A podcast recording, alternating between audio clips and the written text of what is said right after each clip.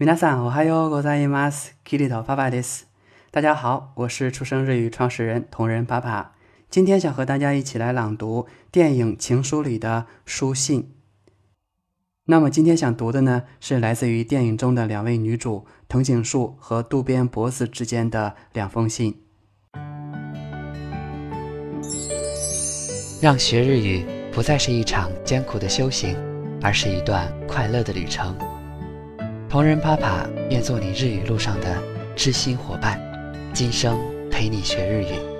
我的微博同人啪啪，微信订阅号啪啪日语，欢迎你的关注，我在这里等你到来。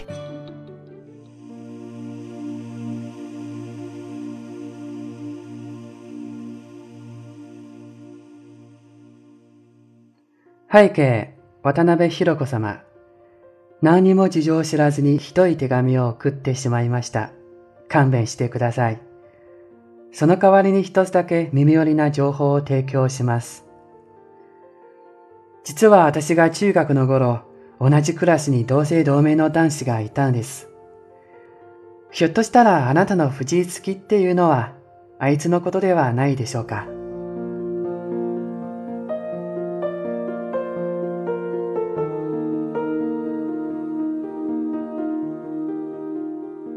お元気ですかあなたの言う藤井月と私の藤井月は、やっぱり同一人物のようです。